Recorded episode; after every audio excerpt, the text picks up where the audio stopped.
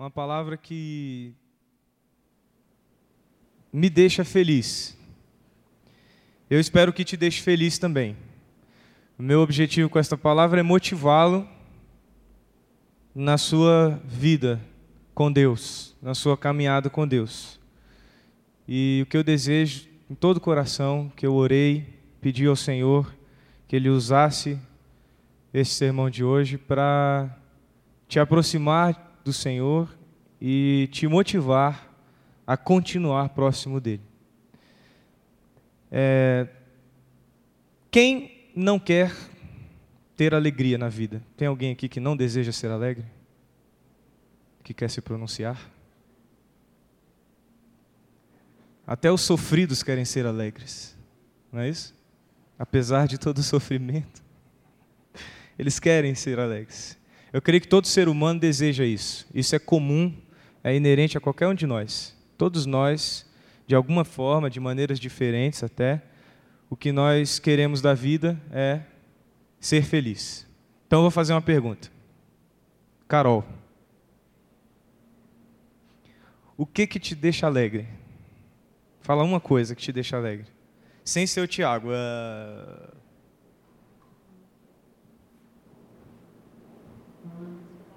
Boa na prova. Tirar nota boa na prova te deixa alegre. Laís, o que, te deixa alegre? Matei a Laís agora. Minha família. Sua família. Oh, que gracinha, gente. Olha a Thaisa. Cadê a Thaisa? Não está aí. Está entrando ali com água. Marcão, o que te deixa alegre? Tocar violão. Tocar violão. Nossa, que alegria singela. E a Rebeca, como é que fica nessa história? Rebeca, o que te deixa feliz? Humilha ele, humilha ele. Dançar. Ah, ela se achou que ela ia falar Marcão. Ah, se deu mal, cara. Douglas, o que te deixa alegre? O Dudu. O que te deixa alegre? Sei lá, comer. Comer. Cebola, o que te deixa alegre? Ficar com os amigos. Rapaz, que voz, olha só. Gente, o que te deixa alegre? Ficar com os amigos. Isso, meu irmão. Ouvir a voz do Cebola me deixa alegre. Bom, eu acho que todo mundo quer ser feliz, todo mundo tem algo que deixa você contente, e isso é normal, né? Não, é, não há mal nenhum em querermos ser felizes e buscarmos essa felicidade. Até mesmo porque Deus nos quer felizes, Deus nos quer alegres. Eu me lembro do texto de Mateus 5, é, o Sermão do Monte. E o Sermão do Monte começa com as bem-aventuranças. E Jesus vai declarando que bem-aventurado é aquele que faz isso, aquele que vive assim, aquele que sente. E a palavra bem-aventurado é feliz, cheio de alegria. Deus quer que nós sejamos felizes, muito felizes. Deus fez o céu para a gente. Deus preparou um lugar onde não haverá mais tristeza. Lá vai ser só alegria, só felicidade. Nós não teremos doença, não teremos pecado, não teremos morte. Lá é um lugar de eterna e plena alegria. Deus quer que nós sejamos felizes. E hoje eu trouxe o tema do sermão aí, pedi para o Chus colocar.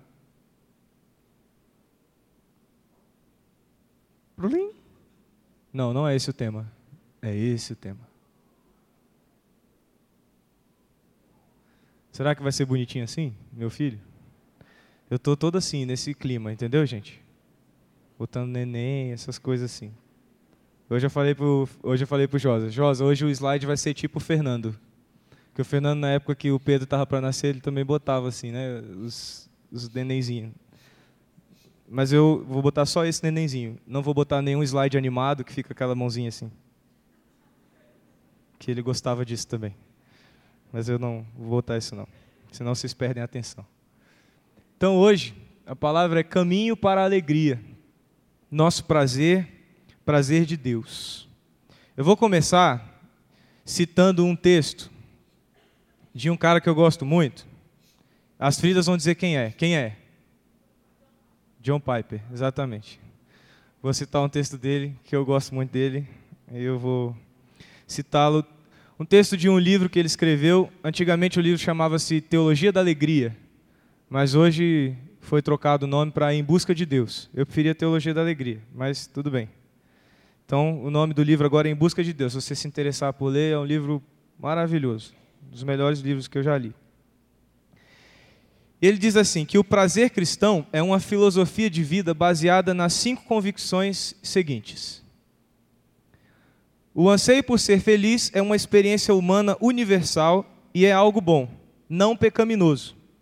Jamais devemos tentar negar ou resistir ao nosso anseio por ser felizes, como se isso fosse um impulso mau. Pelo contrário, devemos tentar intensificar este anseio e alimentá-lo com tudo que proveja a satisfação mais profunda e permanente. A felicidade mais profunda e permanente encontra-se apenas em Deus não com origem em Deus, mas em Deus. E aqui cabe uma explicação. O que ele está dizendo é que a nossa alegria, ela não só parte de Deus, mas ela é direcionada para Deus. Então, tem gente que, que confunde isso. E é importante que você tenha bem claro isso. A alegria verdadeira, você não só encontra a origem dela em Deus, mas você só pode desfrutar dela também em Deus. A felicidade que encontramos em Deus atinge sua consumação quando compartilhada com outros nos, nos multiformes caminhos do amor. E por último, na mesma medida em que tentamos abandonar a busca do prazer próprio, deixamos de honrar a Deus e de amar as pessoas. Ou, para usar termos afirmativos, a busca do prazer é parte necessária de toda a adoração e virtude. Ou seja, o fim supremo e principal do homem é glorificar a Deus ao encontrar prazer nele plena e eternamente. Eu espero hoje que todos nós sejamos incentivados, inspirados a buscarmos a felicidade em nossa vida. Que você se sinta hoje inspirado a buscar essa alegria, esse prazer, essa felicidade na sua vida. Mas ainda mais do que buscar alegria, felicidade prazer, que você seja inspirado a uma vida de alegria verdadeira no Senhor.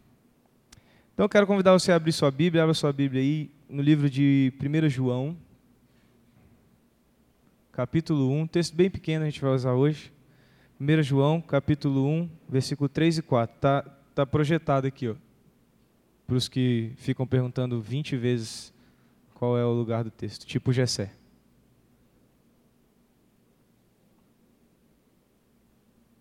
Gessé, resolvi te pegar, né, hoje, né, cara? 1 João 1, 3 e 4. Diz assim: Nós lhes proclamamos o que vimos e ouvimos, para que vocês também tenham comunhão conosco. Nossa comunhão é com o Pai e com o seu Filho Jesus Cristo.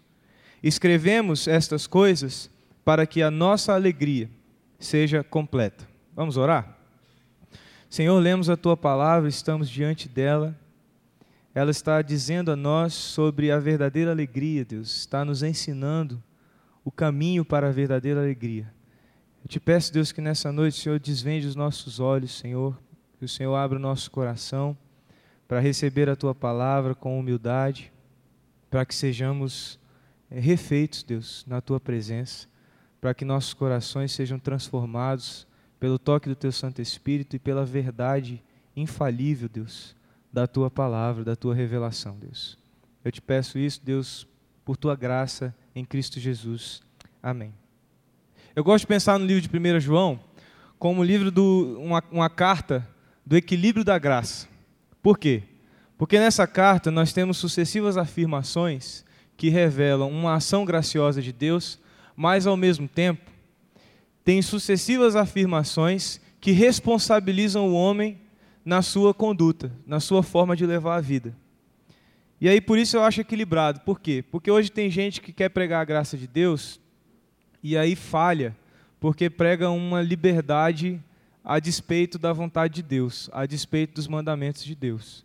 Acha que tudo e qualquer mandamento e ordem é institucional e não divino. E aí vive uma graça barata, uma graça onde você pode fazer tudo o que você quiser. Basta não ter peso na consciência. Se você tiver peso na consciência, não faça. Mas se você não tem, por que não fazer? Só porque disseram para você não fazer? Isso é besteira, isso não é graça. E por outro lado, existe um outro erro, isso é o jeito errado, tá, gente? De ensinar graça. Não estou ensinando isso para vocês, tá? Para os que viajaram aí no meio do discurso, eu não estou dizendo isso. Isso está errado. O outro jeito é o legalista. É o cara que praticamente ignora a graça de Deus e defende a ideia de que você tem que cumprir os mandamentos, porque senão você está no sal, você vai para o inferno se você não cumprir a lei e todos os mandamentos. E este livro, ele traz exatamente uma palavra que está entre esses dois extremos. Uma palavra que prega que a obra de Deus é toda dele nas nossas vidas. Nós não temos nada em nós que nos torne merecedores da salvação e do amor de Deus. Mas ao mesmo tempo ele diz: "Olha, você é responsável por esse amor. Você precisa viver conforme esse amor. Você precisa viver conforme o que Deus deseja para a sua vida, o que Ele revelou em seu amor através de Jesus Cristo. Não se trata aí de um paradoxo, de um erro de coerência.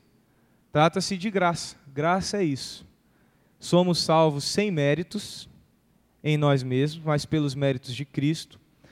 Ao mesmo tempo que não que não termos frutos de arrependimento em nossa vida significa não sermos salvos.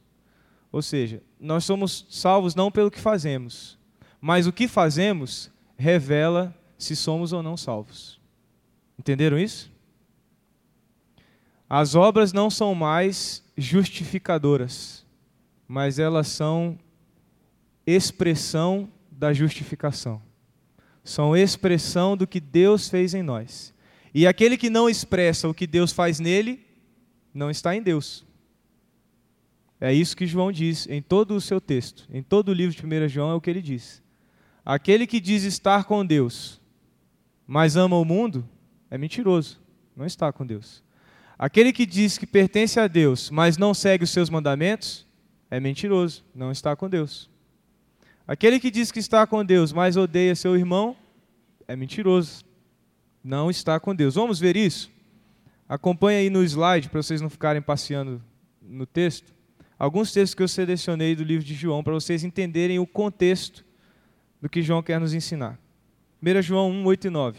Se afirmarmos que estamos sem pecado, enganamos a nós mesmos, e a verdade não está em nós. Se confessarmos os nossos pecados, Ele é fiel e justo para perdoar os nossos pecados e nos purificar de toda injustiça. Está vendo como existe uma ação do homem e uma ação de Deus? O homem confessa e Deus perdoa. 1 João 2,1 Meus filhinhos, escrevo-lhes estas coisas para que vocês não pequem. Se, porém, alguém pecar, temos um intercessor junto ao Pai, Jesus Cristo, o justo. Ou seja, ele está dizendo: andem em santidade, não pequem. Mas sabendo que vocês não vão conseguir ficar 100% em santidade, quer dizer, pecando, saibam que Jesus está como nosso advogado diante do Pai, intercedendo a nosso favor. 1 João 2,6 diz: Aquele que afirma que permanece nele deve andar como ele andou. Então, se você diz que permanece em Cristo, deve andar como Cristo. 1 João 2,12 diz: Filhinhos, eu lhes escrevo porque os seus pecados foram perdoados graças ao nome de Jesus. 1 João 3,6 diz: Todo aquele que nele permanece não está no pecado. Todo aquele que está no pecado não o viu nem o conheceu. 1 João 4, 10 e 11 diz: Nisto consiste o amor. Não em que nós tenhamos amado a Deus, mas em que Ele nos amou e enviou Seu Filho como propiciação pelos nossos pecados. Amados, visto que Deus assim nos amou, nós também devemos amar uns aos outros. É dessa mensagem que João diz no texto que nós lemos hoje, 1 João 1, 3 e 4. Vimos, ouvimos, anunciamos e escrevemos. Selecionei esses textos para que vocês entendam qual é a essência da mensagem de João. O que eu vou apresentar hoje para vocês é uma introdução desse pensamento de João, para motivá-los então a buscar o prazer em Deus. É nessa mensagem que nós encontramos comunhão entre nós e comunhão com Deus. É nessa mensagem que nós podemos então desfrutar da completa alegria. Vamos ler de novo o texto? Nós lhes proclamamos o que vimos e ouvimos para que vocês também tenham comunhão conosco. Nossa comunhão é com o Pai e com o seu Filho Jesus Cristo. Escrevemos estas coisas para que a nossa alegria seja completa. Eu fico muito feliz, fico alegre mesmo no Senhor, porque Deus é tão misericordioso que Ele nos deu um livrinho de cinco capítulos. E aí eu quero desafiar você quando chegar em casa ler o livro de 1 João. Cinco capítulos, pequenos, texto pequeno. Você vai demorar aí 15 minutos para ler o livro todo. Mas esse livro te dá a direção certa para caminhar com Deus em santidade. Esse livro te dá a direção certa para encontrar a verdadeira alegria que só pode ser encontrada no Senhor. Num livrinho de cinco capítulos, você tem tudo o que você precisa para encontrar prazer no Senhor. Esse livro é uma espécie de manual para a nossa caminhada cristã. E hoje o que nós vamos fazer é encontrar alguns passos que devem ser dados seguidamente em direção à nossa alegria e prazer, juntamente com a alegria e prazer de Deus. Nós vamos tentar encaixar nosso prazer e nossa alegria com o prazer e a alegria do Senhor. Então, primeira coisa que nós tiramos do verso 3, aí você acompanha na sua Bíblia. O verso 3, ele diz assim: Nós lhes proclamamos o que vimos e ouvimos. Ver e ouvir Jesus. Para que você entenda essa expressão ouvir e ver, você pode voltar aí no versículo 1. Vamos ler junto aí o versículo 1.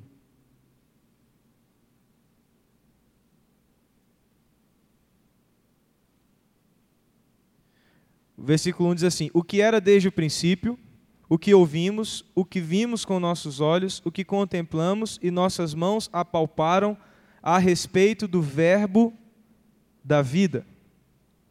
Esta afirmação de João, vimos e ouvimos, ele está dando para que seja dado a ele o crédito de ter sido um discípulo de Jesus. Ele não está falando de uma coisa que ele não viveu, que ele não conheceu, ele está falando de algo que ele viu, que ele tocou, ele estava ao lado, ele andou com Jesus. O que ele está ensinando para nós não é algo que ele está distante, mas é algo que ele aprendeu diretamente de Deus, diretamente do Salvador. Para João, aquele que esteve ao lado dele, dividindo o alimento, conversando com ele, era o Verbo da vida, Jesus, era a própria vida, é o que era desde o princípio, é o Deus encarnado. Essa convicção de João fazia então João andar conforme Jesus o havia ensinado. E não só andar, mas ensinar outros a andar. E aqui tem uma coisa bastante interessante do texto, presta atenção nisso aqui. Esses dois verbos aí, ouvimos e vimos, eu fui pesquisar e ver como é que era isso daí na, no original. E eu descobri que o tempo verbal que é usado para esses dois verbos, ele tem uma característica que é diferente que a gente tem no português. A característica dele é o seguinte: ele retrata uma ação que aconteceu no tempo lá atrás, ele viu e ele ouviu. Mas essa ação que aconteceu lá atrás, ela exerce influência até hoje. Então, é como se ele tivesse visto e ouvido, mas aquilo fica ecoando dentro dele. E ele fica o tempo todo relembrando, vendo, ouvindo o que Jesus ensinou. Assim deve ser a nossa vida com Jesus. Nós temos um encontro, um dia em que nós ouvimos, que nós vimos, a sua vontade, nós sentimos nosso coração sendo tocado por Ele, pelo Seu Santo Espírito. E essa lembrança deve estar constantemente no seu coração e na sua mente para que você ande em fidelidade a Ele, para que você continue ouvindo e vendo o Senhor com os olhos da fé, para que você continue tendo seus atos, seus pensamentos, seus relacionamentos influenciados por essa presença de Jesus. É lógico que você não teve a experiência de ver literalmente, de ver em carne e osso. Isso é óbvio, não estou defendendo isso, que quem se converteu viu Jesus pessoalmente. Não é isso que eu estou dizendo. Mas o fato de você não vê-lo em carne e osso não te dá a desculpa para não viver o que ele ensina. Porque ele mesmo disse que são bem-aventurados aqueles que não viram e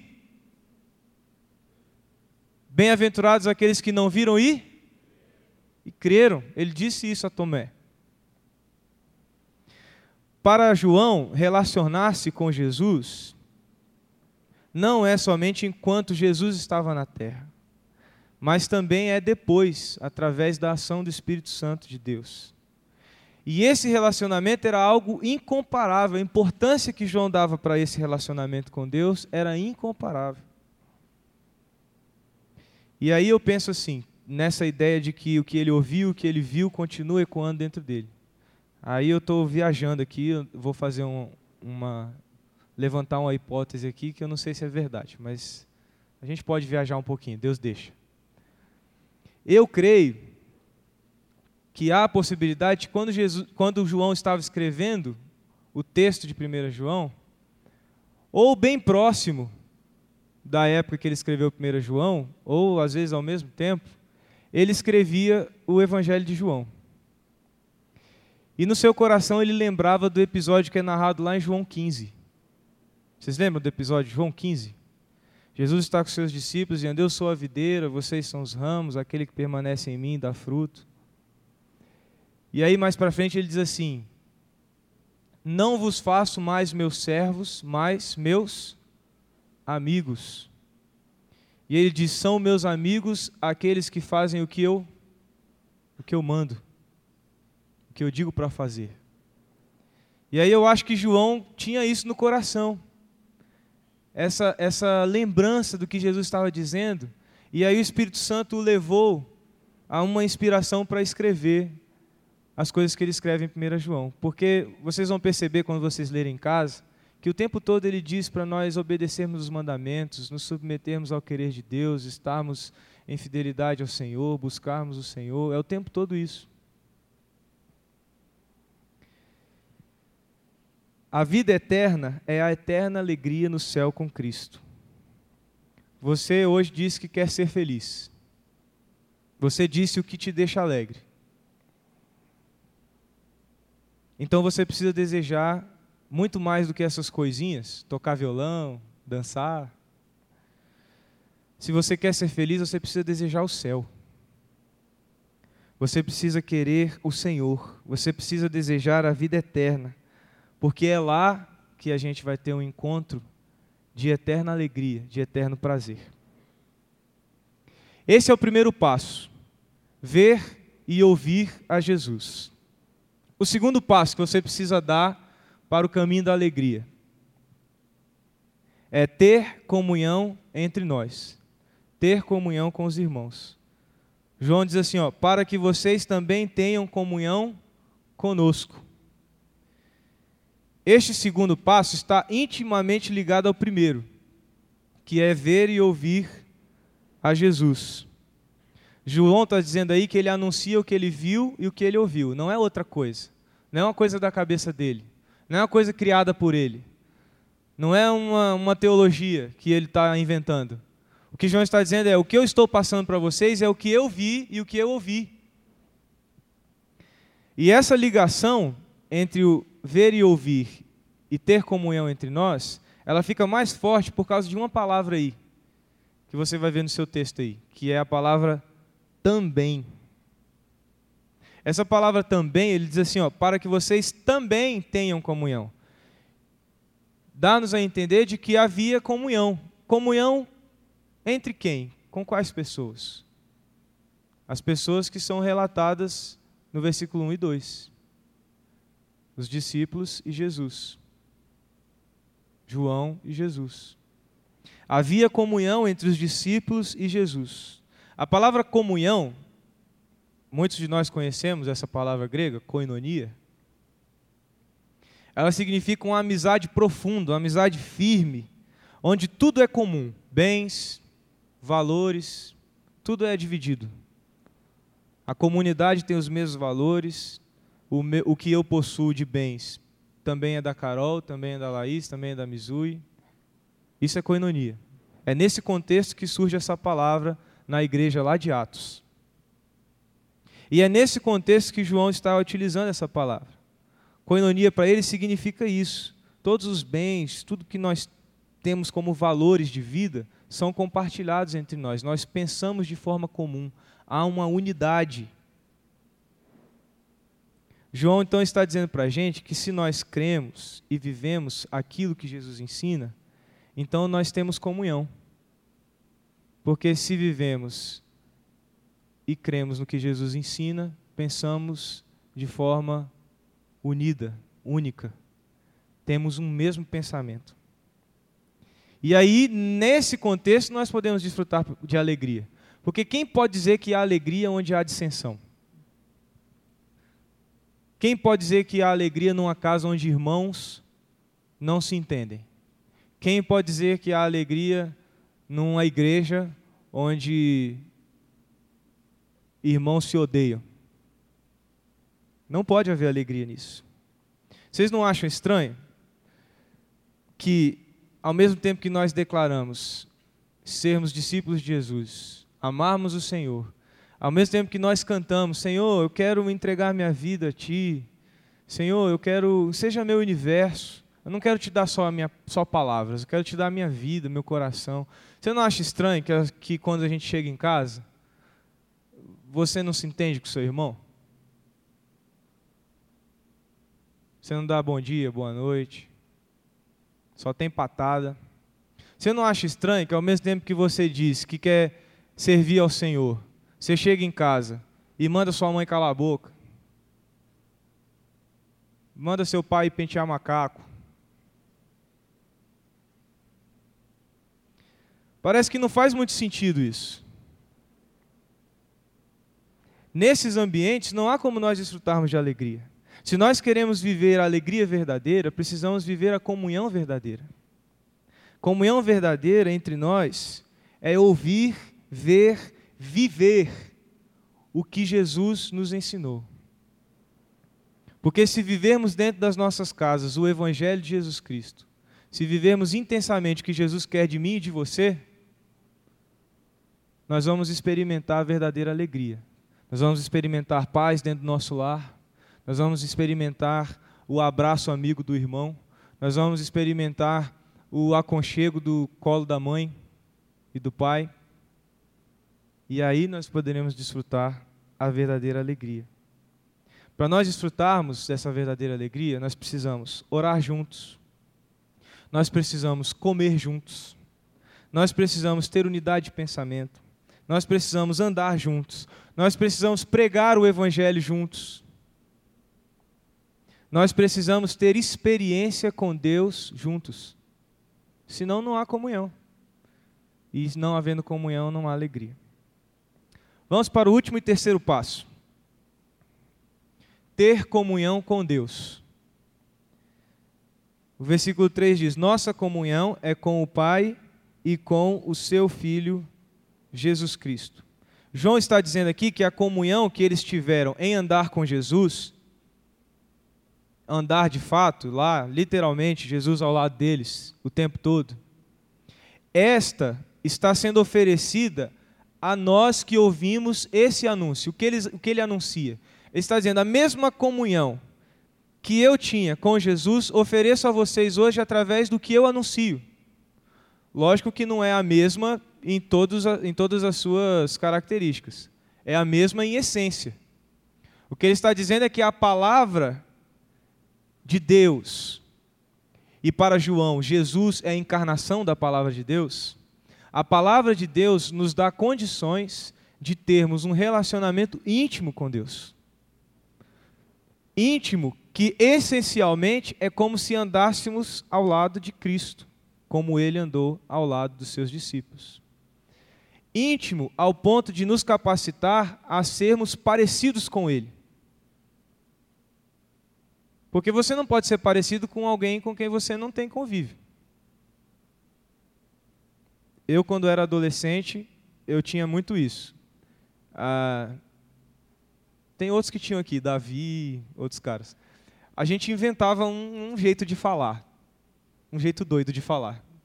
E aí todo mundo falava igual. Você conversava com os meninos da igreja, é igual os meninos aqui, ó. Tudo fala, qual é, fi? E aí, neguinho? Os caras tudo falam igual, é o mesmo tom, o mesmo tom de voz, as mesmas gírias. Então, a gente, a gente era mais bobo que vocês. A gente tinha um jeito meio esquisito de falar. Mas a gente se divertia muito. E por que, que a gente tinha isso? Porque a gente andava muito junto. Era o tempo todo junto. Vinha para a igreja, dia de semana, ficava aqui junto. Vinha sábado, ficava junto. Vinha domingo, ficava junto. Não bastava ficar na igreja, tinha que dormir na casa um do outro. Aí ficava lá a noite inteira junto. E aí, tão junto que a gente ficava, a gente começava a usar gírias iguais, falar igual. O que João está dizendo para a gente, o que ele está oferecendo para a gente, através do que ele está anunciando para nós, e que vocês vão ler em casa, no livro todo de 1 João, vocês vão perceber que o que ele ensina no livro é o que nos aproxima de Jesus a ponto de, nos, de poder nos fazer parecidos com Jesus Cristo. É isso que ele quer. E este terceiro passo, ter comunhão com Deus, ele depende totalmente dos, dos outros dois. Na verdade, os três, os três passos são interdependentes. Você não pode ouvir e ver a Jesus se você não tiver comunhão com Ele. Você não pode ter comunhão com Ele se você não tem comunhão com, com o corpo dele, que é a igreja, os irmãos. E vice-versa. Você não pode ter comunhão com os irmãos se você não tiver com Deus. Você não pode ter comunhão com os irmãos se você não ouve e vê o, o que Jesus ensina.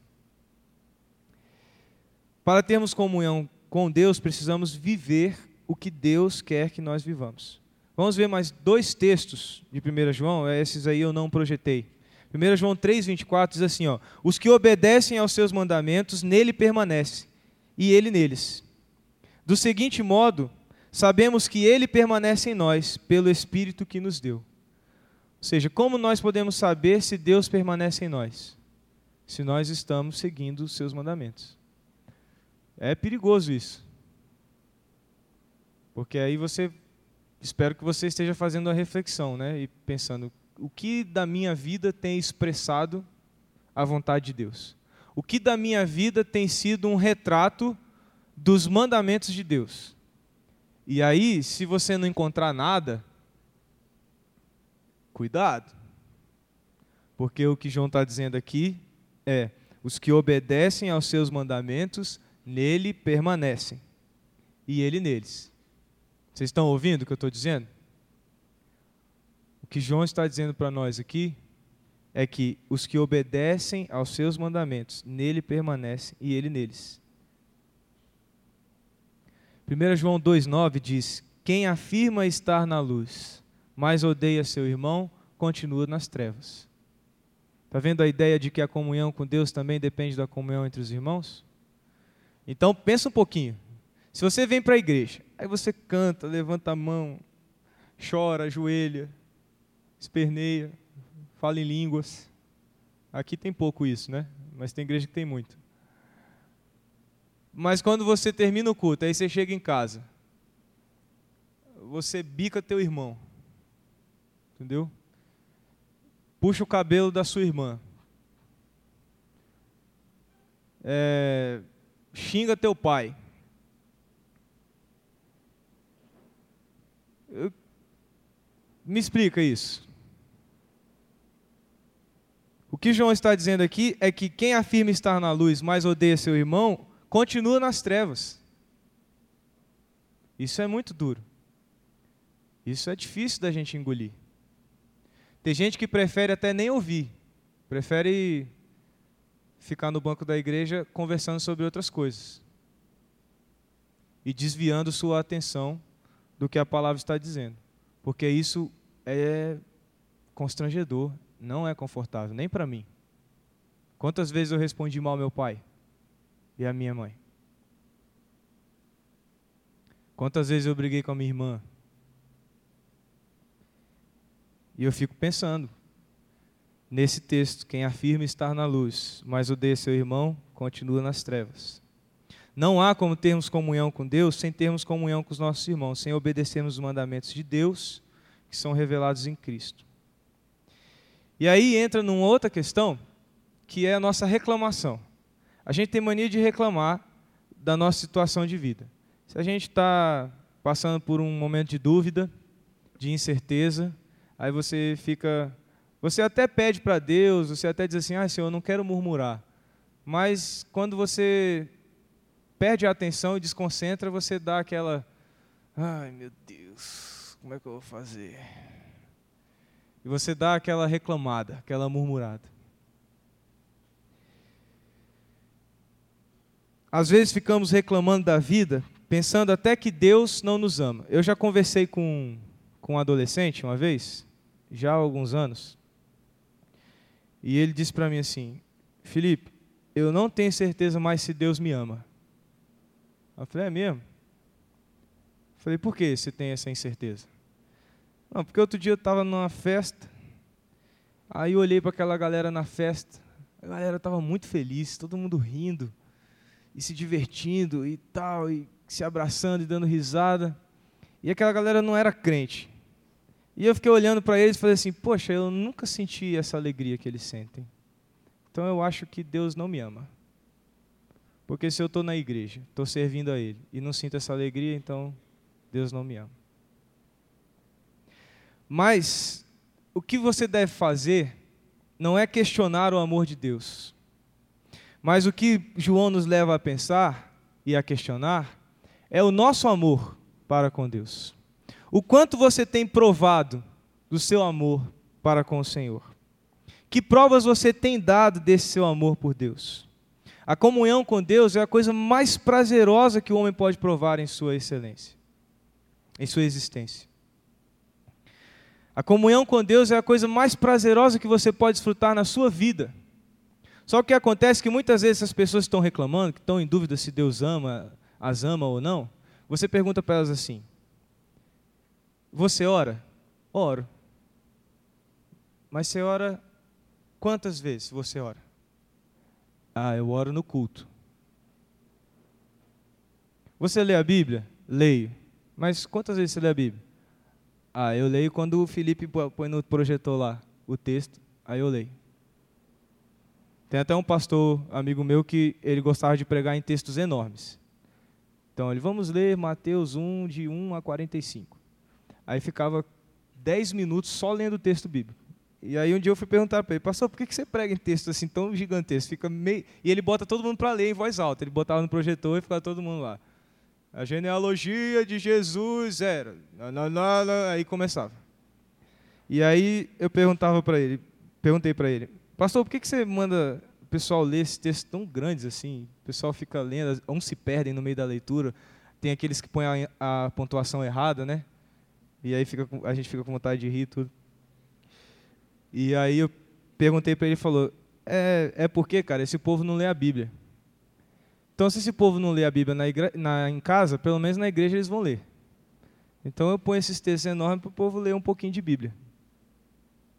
E aí, essas pessoas que questionam o amor de Deus, você pode ter certeza, é, é certo, é líquido e certo. Você pergunta para elas: quanto você tem orado? Nada. Quanto você tem lido a Bíblia? Nada. Como tem sido sua vida com Deus? Você tem andado com Deus? Que testemunho você dá da presença de Jesus na sua vida? Nenhum. Meu irmão, você ainda é inimigo de Deus, cara. Para você se sentir amado por Deus, você precisa entender o que é o amor de Deus. Você ainda não entendeu, então você ainda é inimigo dele.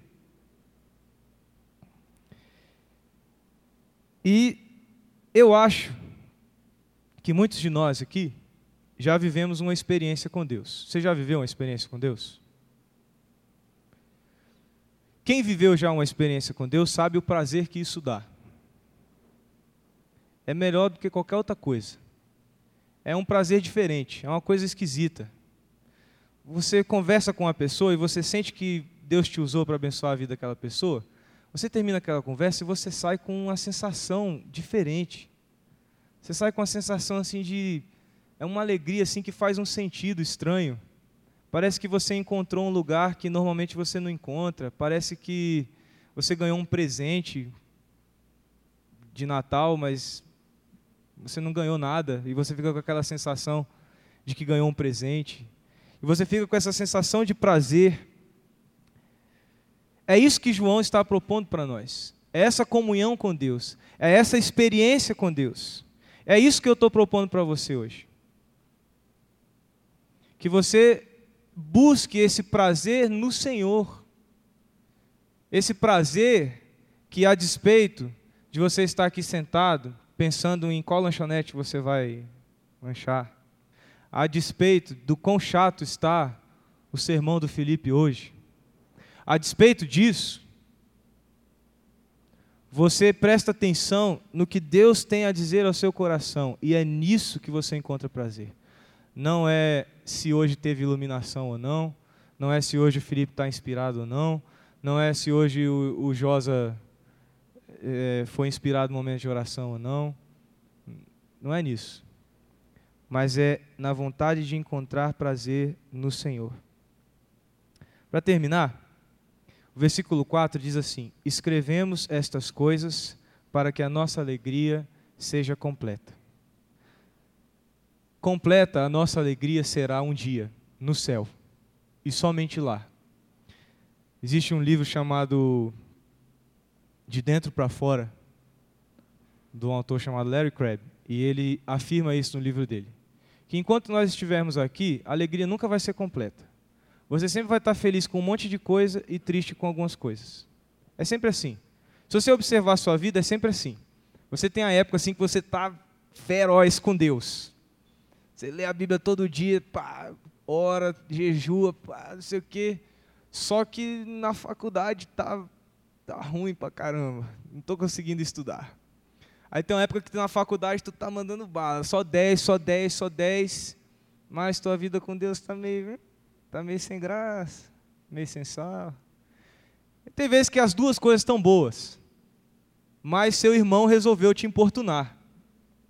E aí você entra em casa e já é aquela coisa maravilhosa entre irmãos.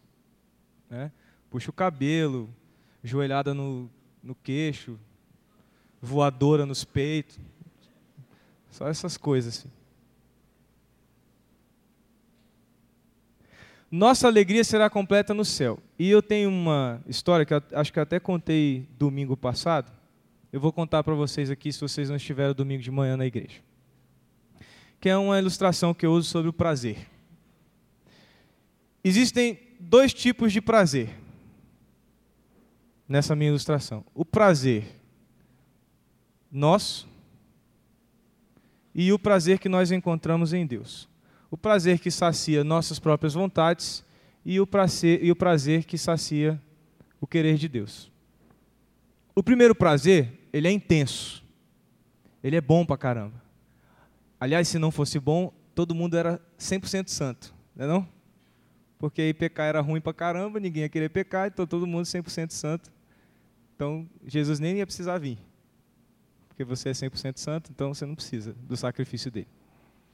Mas pecar é bom. Pecar é gostoso. E isso eu estou ensinando mesmo. Pecar é gostoso. Certo? E por isso é difícil lutar contra o pecado. Então, o prazer pecaminoso, ele é um prazer enorme. Você hoje diz assim: hoje eu vou curtir, meu irmão. Hoje eu vou pegar mulherada. Hoje eu vou beber o goró. Hoje eu vou alucinar. E aí você tem aquele prazer enorme. É prazeroso.